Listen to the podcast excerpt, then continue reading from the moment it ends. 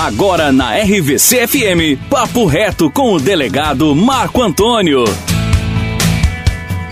Bom dia, aqui estou novamente. Se você continuou conosco, é hora de saber um pouquinho mais sobre minha vida profissional. Eu, Marco Antônio, como todos sabem, sou delegado da Polícia Civil. Mas para chegar até aqui, a minha jornada não foi nada fácil. Como minha família sempre foi simples, o dinheiro não era o suficiente para arcar com os altos custos de uma faculdade particular. Eu me dediquei muito e corri atrás do financiamento estudantil. Foi aí que eu consegui o meu FIES.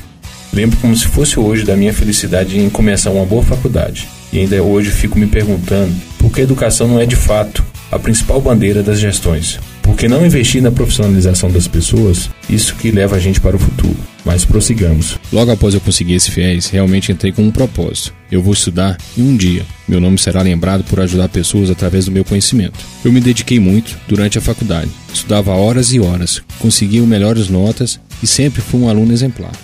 A partir daí eu percebi que eu poderia ter um futuro brilhante na área da justiça. Foi então que, após a conclusão do meu curso, eu resolvi estudar para ser delegado. No primeiro momento eu pensei, nossa, é uma missão muito difícil. Mas depois eu me lembrei que as coisas são impossíveis só para quem não tem força de vontade. E sinceramente, a minha vontade de passar nesse concurso ultrapassava essas barreiras.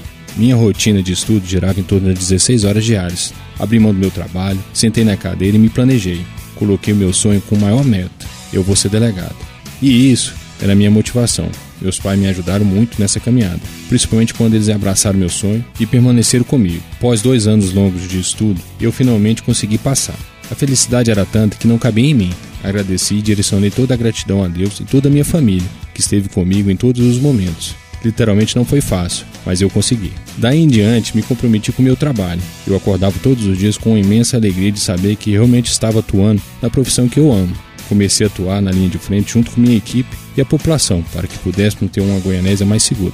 Nesse momento onde estamos falando de carreira, aproveito para parabenizar e saudar a todos os profissionais da saúde e da segurança que não mediram esforços para que possamos controlar a pandemia do coronavírus, principalmente aos médicos, enfermeiros, técnicos e agentes de saúde, por agir de forma tão intensa e muitas vezes até sem respaldo dos governos que não se importaram, não forneceram IPIs e que são omissos, e também aos policiais e os bombeiros que não pararam e estão na linha de frente, pois eles lutam pela segurança da população. Acredito que quando se une a saúde e a segurança, qualquer crise pode ser vencida. Servir em momento de crise não é fácil, mas essa é a nossa missão cuidar da segurança da nossa população.